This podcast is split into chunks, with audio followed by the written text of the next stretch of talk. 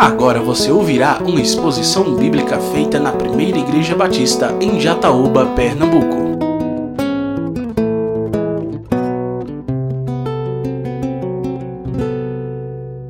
Abra mais uma vez a palavra de Deus. Vamos ler o Salmo de número 134. Hoje chegamos à última mensagem desta série os salmos de peregrinação.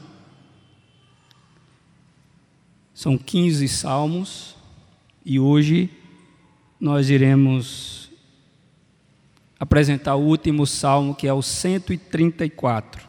E diz assim a palavra do Senhor: Bendigam o Senhor, todos vocês, servos do Senhor, que se encontram na casa do Senhor nas horas da noite. Levantem as mãos para o santuário e bendigam o Senhor. Que de Sião o Senhor, que fez o céu e a terra, abençoe você. Amém? Pai, muito obrigado por ter nos ajudado até aqui, por cada lição que temos aprendido durante estes meses que o Senhor nos concedeu a oportunidade de fazermos reflexões acerca da tua palavra nestes salmos. E hoje chegamos a este último salmo desta coleção, que nos fala da adoração ao Senhor. E por isso, nessa noite, nos ajude a compreender a tua palavra, a tua vontade no que diz respeito ao serviço da adoração ao Senhor. É isso que eu te peço em nome de Jesus. Amém. O texto que o irmão leu na leitura devocional é exatamente o que eu intitulei para a mensagem dessa noite: os verdadeiros adoradores. E este salmo ele precisa ser entendido dentro do seu contexto inicialmente e depois fazermos as devidas aplicações para a nossa vida nos dias de hoje. É, a linguagem deste salmo está relacionada ao serviço de adoração no templo, no santuário, na casa de Deus. Há a compreensão quase que total dos comentaristas de que este salmo é uma espécie de troca de conversa entre o povo e os sacerdotes, onde o povo aqui exorta os sacerdotes a adorar a Deus e os sacerdotes, em resposta, eles abençoam o povo na verdade, eles invocam a bênção de Deus para o povo nesta ocasião. O sistema de culto no Antigo Testamento e ainda até um certo tempo no ministério do tempo que Cristo esteve presente, onde o templo ainda estava erguido, estava funcionando toda aquela dinâmica de rituais, ele tinha uma maneira de cultuar muito diferente do que nós estamos acostumados.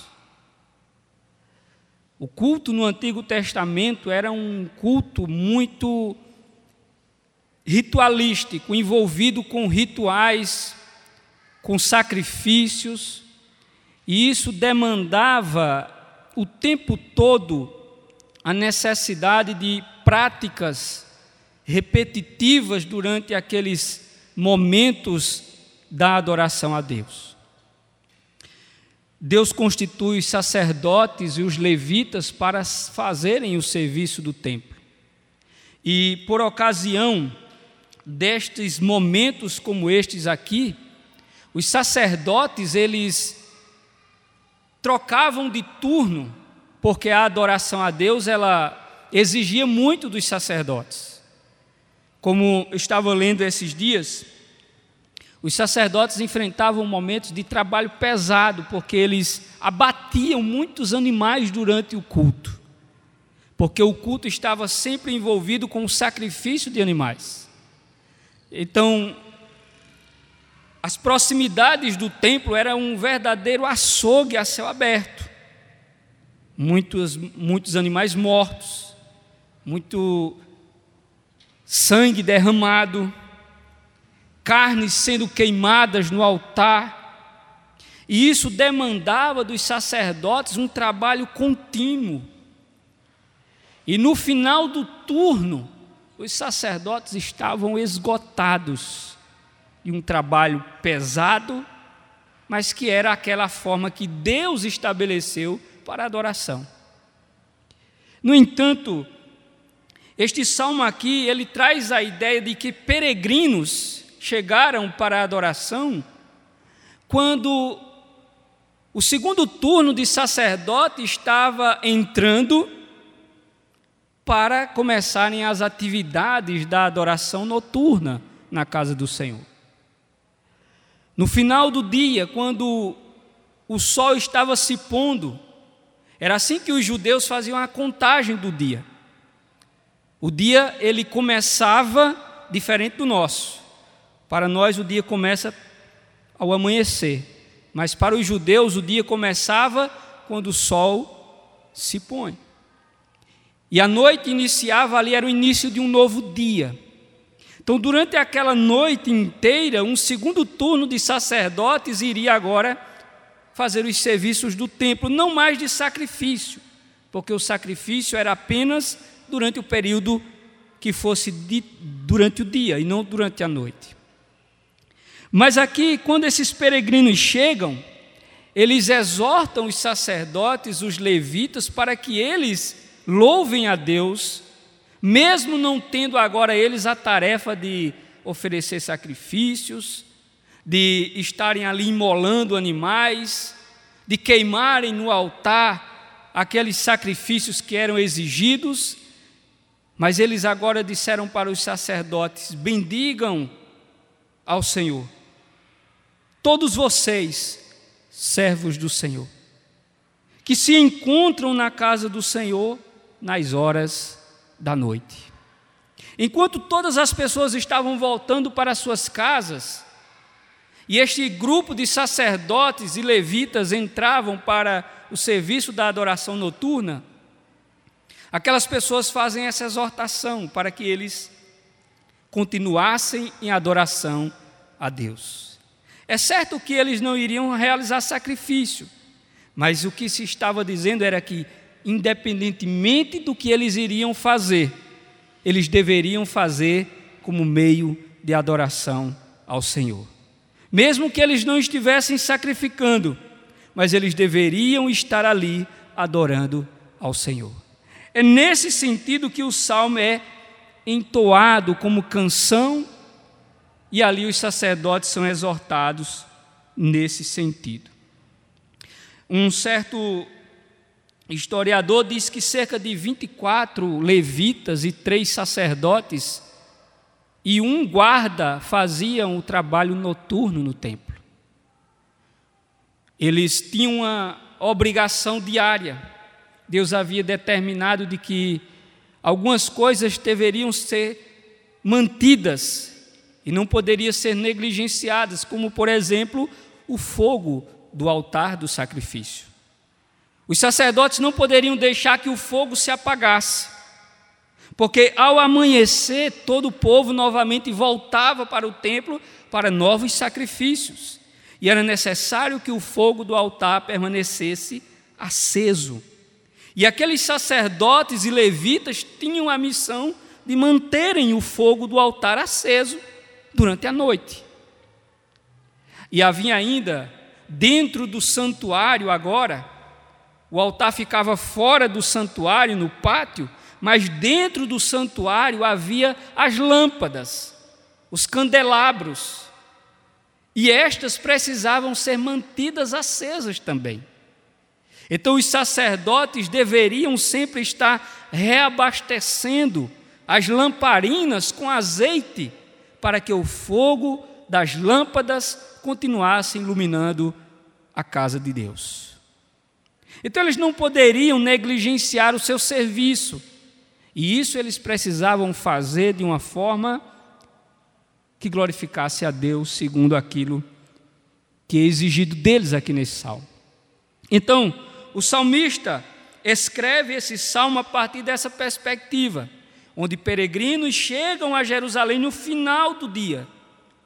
E estes ainda encontram um momento em que a troca de turma de sacerdotes estava acontecendo. E eles exortam os sacerdotes que estavam chegando a fazerem o seu serviço de uma forma que glorificasse a Deus.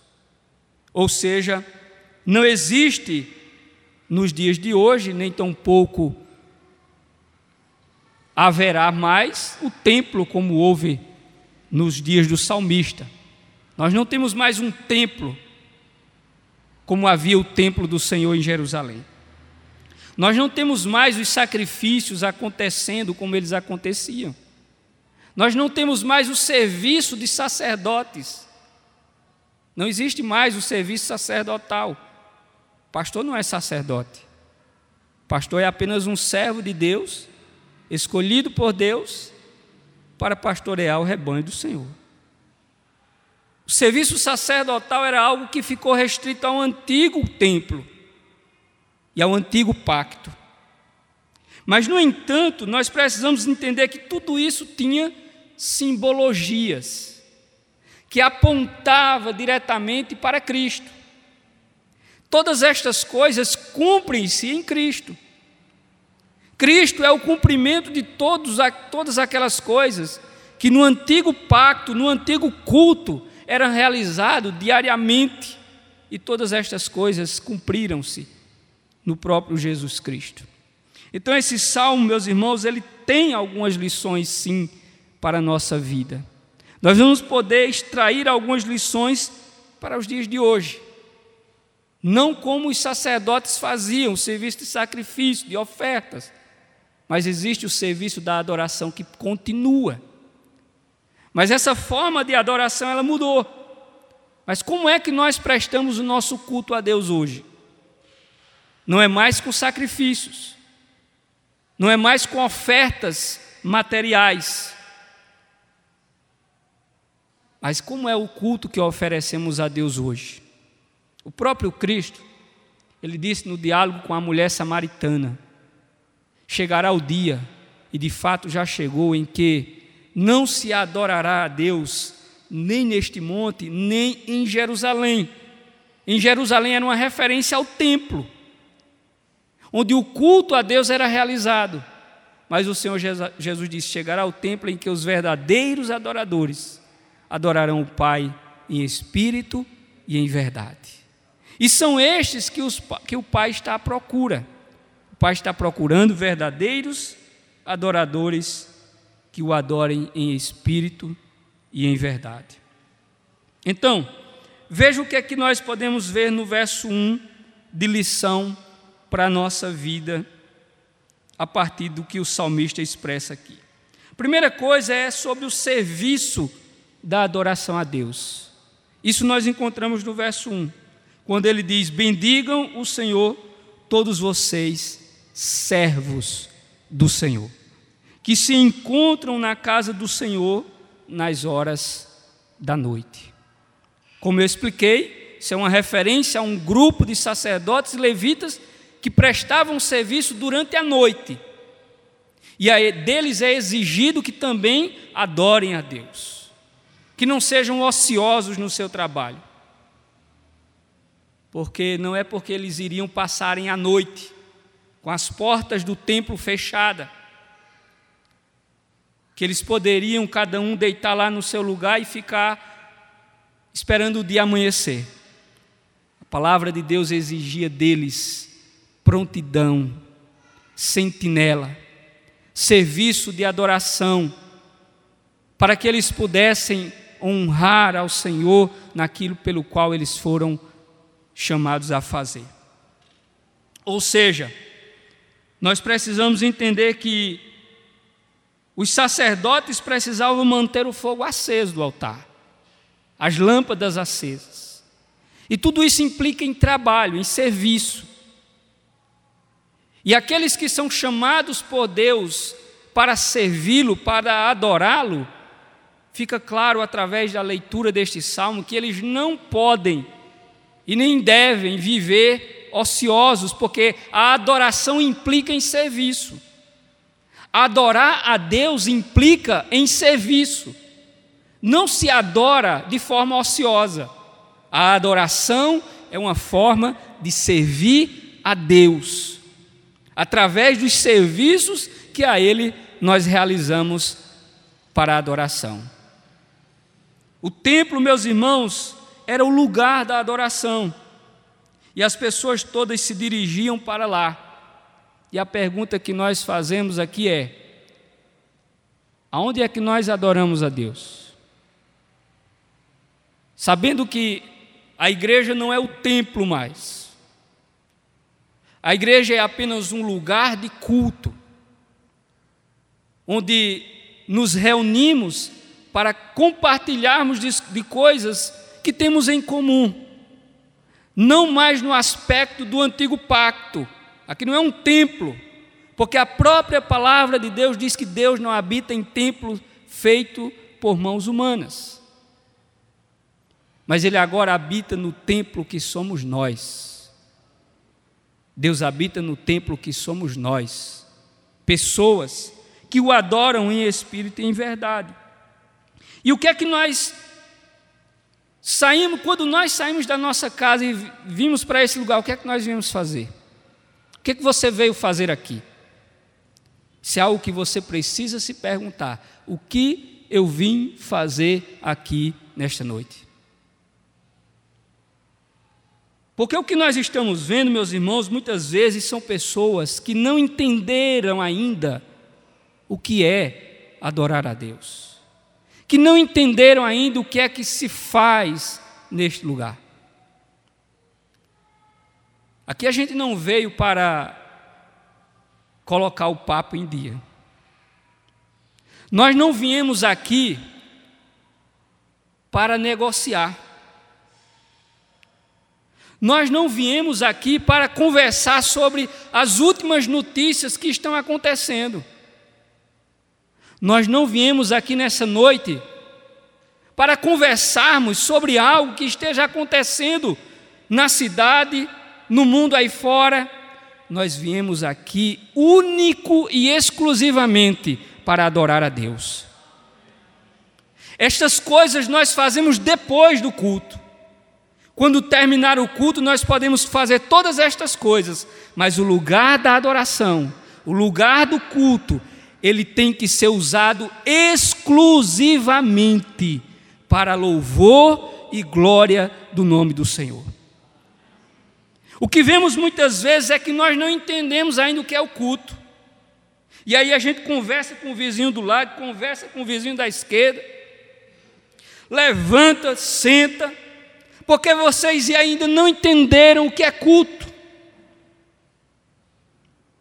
Porque no dia que a gente entender o que é culto, todas estas coisas, nós vamos entender que a gente deve fazer depois.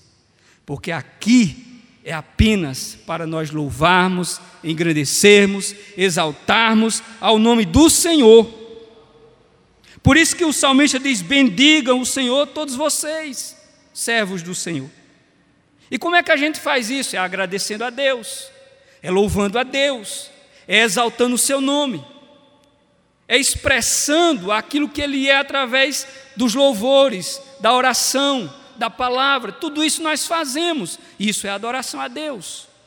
Então ele diz: bendigam, bendizer é agradecer, é louvar. Então todas estas coisas cabem no culto e não outras, não cabe no culto outra coisa. Por isso, bendigam todos vocês, servos do Senhor. É isso que nós viemos fazer aqui, agradecer a Deus pelos seus benefícios. Agradeça a Deus pelos benefícios que Ele tem feito na sua vida. Ore a Deus pelas lutas que você está enfrentando. Adore a Deus independentemente da situação, porque é isto que você veio fazer aqui nesta noite. As outras coisas você faz depois, mas adorar a Deus é esse tempo que é reservado para nós aqui neste lugar. E o salmista diz ainda: todos os que servem. Então, todos aqueles que se chamam pelo nome do Senhor devem adorá-lo. A casa do Senhor é o lugar de adoração. É certo, meus irmãos, como disse anteriormente, aqui não é mais um templo como era no Antigo Testamento. Jesus deixou claro que o lugar da adoração é qualquer lugar onde verdadeiros adoradores adoram em espírito e em verdade. É certo, isso é verdade. Nós podemos adorar a Deus em qualquer lugar. Mas nós também não podemos negar que esse lugar é um lugar de culto. É um lugar que foi separado para exclusivamente fazermos isso que nós estamos fazendo aqui nessa noite. Nós podemos e devemos adorar a Deus em toda a nossa vida, o dia inteiro e todos os dias. Mas esse tempo ele é diferenciado porque nós reservamos e deixamos de fazer outras coisas para estarmos aqui para fazer exclusivamente o que nós viemos aqui fazer nesta noite. Louvar a Deus, orar a Deus, glorificar a Deus, ouvir a Sua palavra. Foi isso que nós viemos fazer aqui nesta noite. Então o salmista é claro quando ele diz isso. Todos aqueles que servem a Deus precisam reconhecer a majestade de Deus e proclamar isso em adoração. Ora, a própria criação, ela testemunha da glória de Deus. O Salmo 19, versículo 1 diz isso: os céus proclamam a glória de Deus, e o firmamento as obras das suas mãos. E nós, o que é que fazemos? Será que nós estamos proclamando a glória de Deus? Será que nós estamos anunciando as obras das Suas mãos? A criação faz isso, nós devemos fazer também. Este bem dizer, meus irmãos, consistia em dizer quem Deus é e o que ele faz e o que ele fez. O Salmo 136, depois aconselho os irmãos a lerem na sua de forma completa, mas todo ele segue uma sequência, onde a ideia é sempre a adoração. Quando ele diz: rendam graças ao Senhor, porque Ele é bom, porque a sua misericórdia dura para sempre. Deem graças ao Deus dos deuses, porque ele, a sua misericórdia dura para sempre. Deem graças ao Senhor dos senhores, porque a sua misericórdia dura para sempre. Ao único que opera grandes maravilhas, porque a sua misericórdia dura para sempre. Aquele que estendeu a terra sobre as águas, porque a sua misericórdia dura para sempre. Aquele que fez os grandes luzeiros, porque a sua misericórdia dura para sempre. O que é isto senão uma atitude de adoração a Deus, declarando os seus feitos e a Ele dizendo o que Ele é também. Então isso era uma forma de adorar a Deus, era falar o que Ele era, o que Ele faz. E o povo de Deus sabia fazer muito bem isso no antigo pacto. E como disse anteriormente, mesmo não tendo mais um lugar, mas a igreja é o lugar de culto que nós nos reunimos para isto. Então nós precisamos entender, meus irmãos, que aqui é um lugar de adoração. A gente deixa as outras coisas para depois. Como eu já disse de outros momentos, e aconselho, e volto a dizer: não deixe de vir à igreja. E outra coisa, não pense da seguinte maneira: eu vou para a igreja só quando eu tiver vontade. Não pense assim. Porque a nossa natureza humana, ela não nos inclina para a adoração. E se nós esperarmos muitas vezes desejo, vontade de adorar, nós não vamos ter.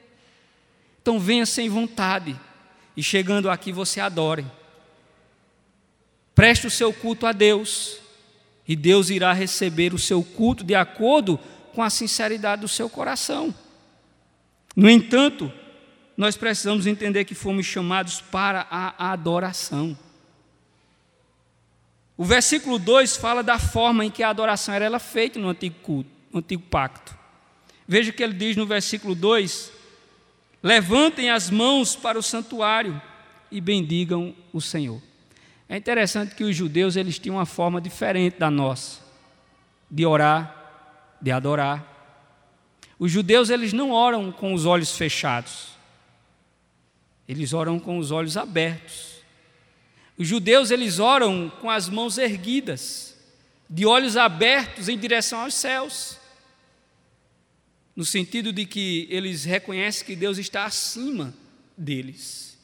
E eles estão aqui embaixo e precisam suplicar ao Senhor e pedir a Ele a sua misericórdia. Então o texto é claro, em vários momentos nas Escrituras nós vamos ver sendo mandado que as pessoas levantem suas mãos em adoração a Deus. O apóstolo Paulo, ele vai dizer algo nesse sentido na sua carta a Timóteo, no capítulo 2, versículo 8, ele diz: Quero, pois, que os homens orem em todo lugar, levantando as mãos santas, sem ira e sem discussões. Porque isso era uma forma que já estava é, na vida, na vivência das pessoas, quando eles prestavam culto a Deus. Eram gestos que eles realizavam. E nós precisamos entender que o culto a Deus implica também em algumas atitudes que nós precisamos demonstrar. Nós precisamos, é lógico, ter um certo equilíbrio. Precisamos de ter um equilíbrio naquilo que vamos fazer no culto. Mas é preciso entender que o culto a Deus envolve também expressões da nossa parte que são formas de adoração a Deus. O povo louvava em alto e bom som, erguiam as suas mãos, cantavam, celebravam, porque Deus era aqueles que eles haviam depositado toda a sua esperança. Mas muitas vezes nós estamos estáticos. Estamos em situações que parece que nós estamos em um ambiente que não é um ambiente de alegria, de a presença de Deus. E nós precisamos entender, como diz o salmista, na presença do Senhor há abundância de alegria. A abundância de alegria. E nós precisamos louvar a Deus, exaltar a Deus, de forma que possamos incendiar os nossos corações com essa alegria. Isso precisa transparecer por meio da nossa adoração. É certo que nós não estamos falando de fazermos coisas fora do normal, mas fica claro que na adoração a Deus, o Senhor exigia que as pessoas expressassem essa adoração por meio de gestos também, por meio de cânticos, de louvores que exaltavam o seu nome. Levantar as mãos, louvar ao Senhor, orações que eram feitas em alto e bom som, tudo isso fazia parte da adoração, sem contar da parte dos rituais que eles praticavam. Ou seja, com isso nós observamos que os gestos não podem ser uma atitude apenas ritualística, nem tampouco legalista, mas precisa ser um gesto de adoração a Deus em espírito e em verdade. Muitas vezes nós absolvemos uma ideia errada do que é adoração a Deus, do que é culto a Deus por uma tradição morta. E muitas vezes as pessoas ficam ali paralisadas, não são capazes de expressar a sua alegria, a sua adoração a Deus, tem vergonha de quem está ao seu lado, não é nem capaz de levantar a sua mão, porque imagina o que é que vão pensar de mim. Na verdade, esse modelo de adoração que muitas vezes nos é apresentada não é o modelo que Deus espera de nós por meio da Sua palavra. Deus espera de nós é uma atitude de louvor espontânea, que não está presa a rituais, a padrões legalistas. Abra sua boca e louve ao Senhor. Expresse a sua adoração, a sua alegria a Deus em espírito e em verdade. Conforme o próprio Cristo assim ele declarou em Sua palavra. Todos os que servem a Deus são convocados a prestarem adoração a Ele. E nós precisamos fazer isso de uma forma que possa estar de acordo com a Sua palavra. Às vezes nós cantamos e não ouvimos a igreja cantar. E a pergunta que nós devemos fazer é: o que é que nós viemos fazer aqui? Porque no momento do louvor é momento de louvar.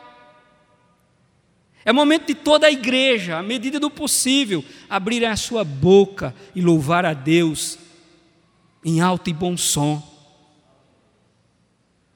Louve ao Senhor. O Salmo 150 nos exorta nesse sentido. Todo ser que respira, louve ao Senhor.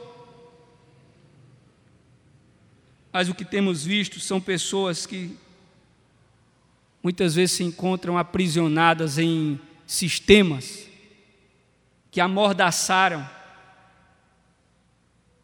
e que nos impedem de expressar a nossa adoração a Deus em espírito e em verdade.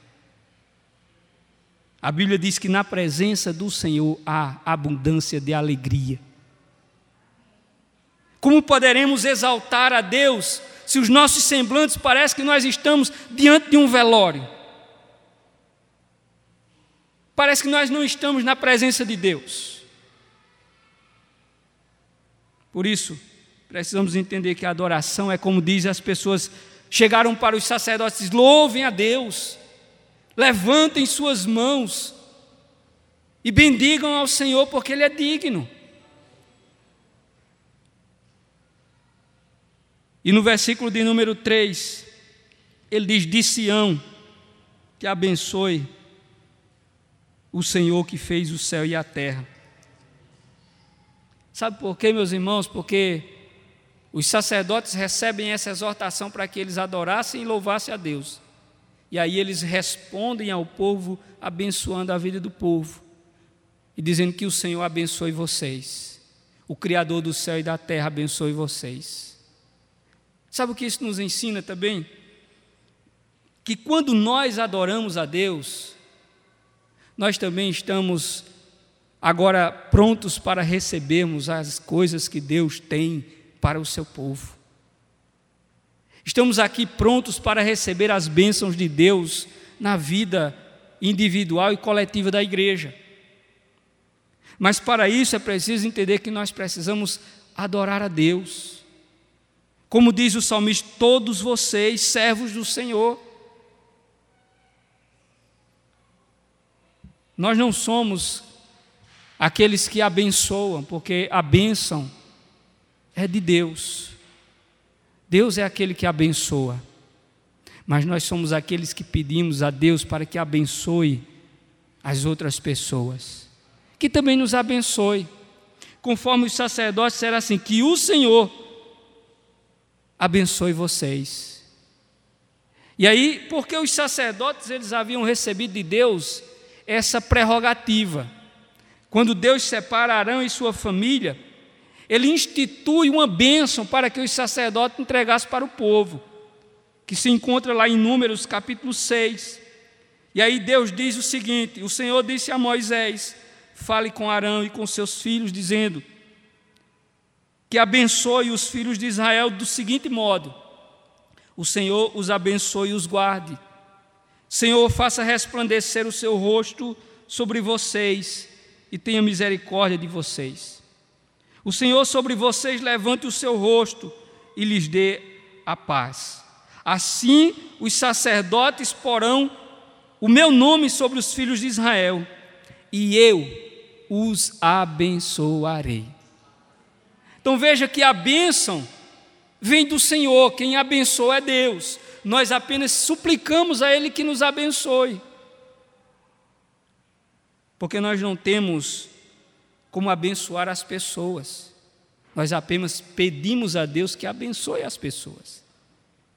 Mas aqui fica claro nas palavras do salmista que nós precisamos compreender que a bênção para a nossa vida vem do Senhor que fez os céus e a terra. não vem de outro lugar, não vem de outra pessoa, a bênção vem do Senhor.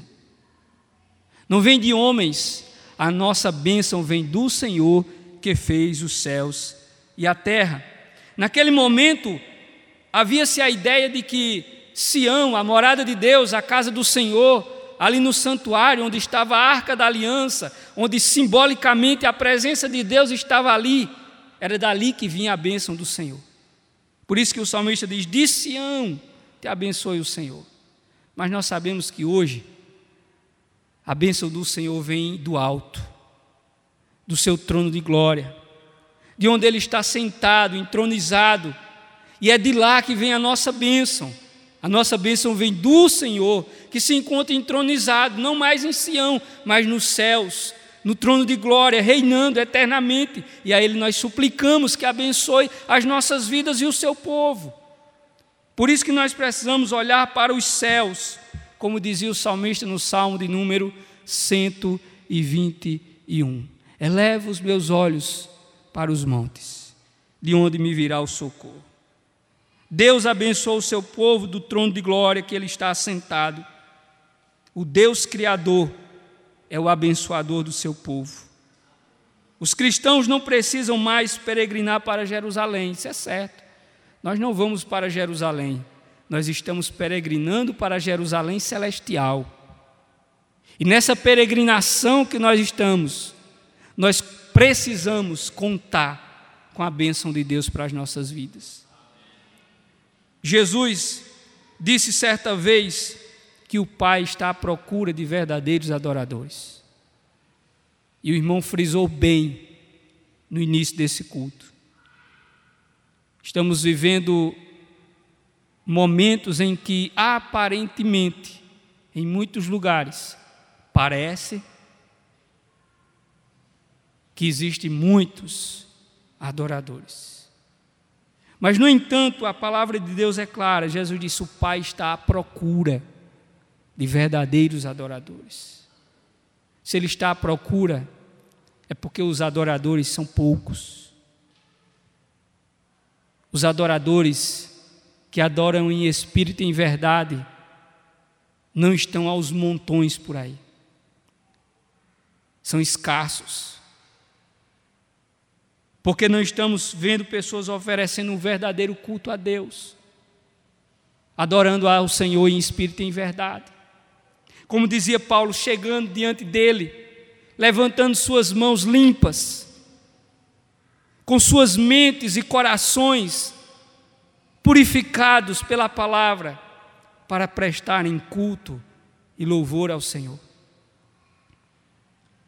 A pergunta que eu faço para todos nós aqui nessa noite é: o que, que nós temos feito diante de todas estas coisas ao sabermos que Deus está à procura de verdadeiros adoradores? O que, que nós temos feito? Será que nós nos enquadramos nesse perfil que o próprio Cristo disse que o Pai está procurando? Será que eu posso dizer que Deus me encontra como um verdadeiro adorador? É um momento de nós olharmos para nós mesmos e avaliarmos a nossa vida, o tipo de adoração que estamos oferecendo, para saber se o Senhor nos encontra como verdadeiros adoradores. A adoração a Deus não é e nem será recebida pelo Senhor se nós não esvaziarmos o nosso coração. O próprio Cristo, Certa vez ele disse que todas as coisas que não glorificam a Deus partem do coração humano.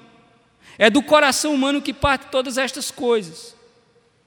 E aí eu quero deixar muito claro que a nossa adoração a Deus não será recebida se nós não esvaziarmos o nosso coração de ira, de ódio, de inveja, de maldade, de soberba, de arrogância.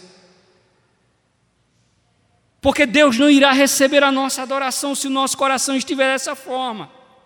Por isso que o salmista diz: levantem as mãos. E Paulo vai dizer muito bem: limpai as mãos, pecadores. É o que Paulo diz. Limpem as mãos.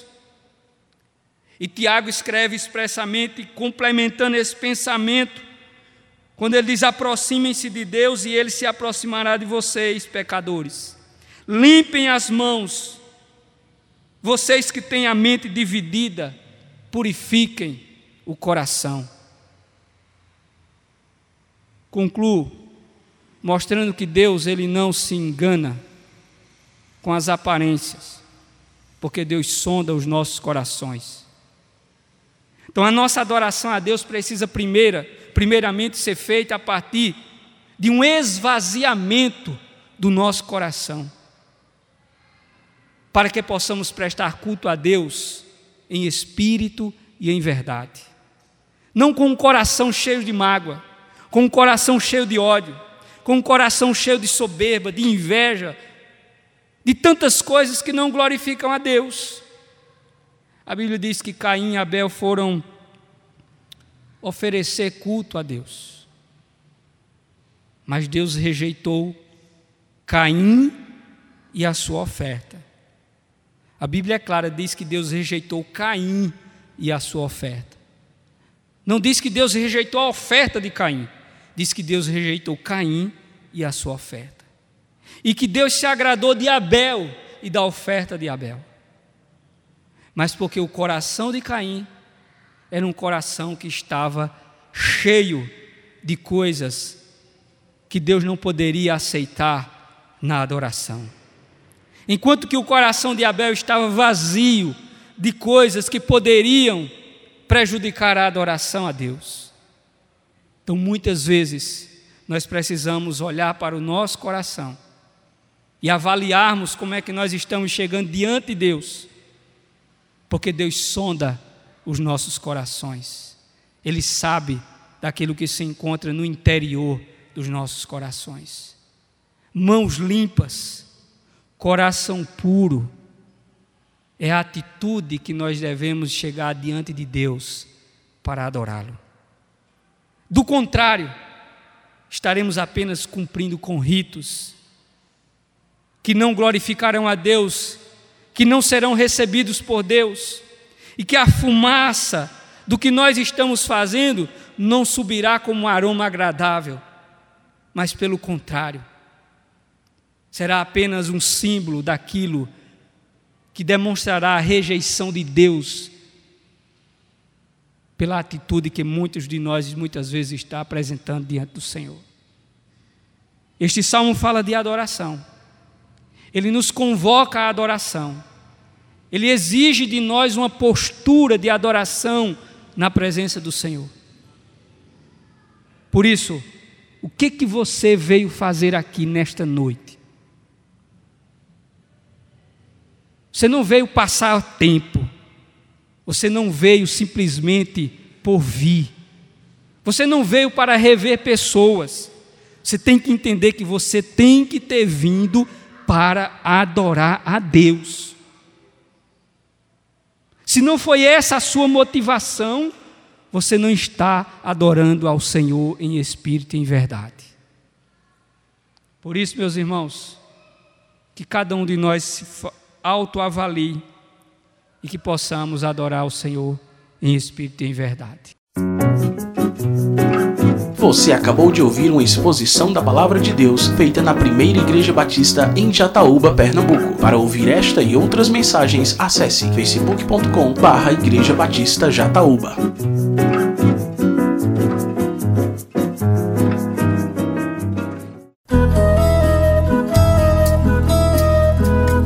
Conheça nossa comunidade. A primeira Igreja Batista em Jataúba está localizada na rua José Alvino de Lima, número 174, bairro Matadouro, próximo ao Clube Municipal. Para saber mais detalhes de nossa programação semanal, acesse facebook.com barra Igreja Batista Jataúba.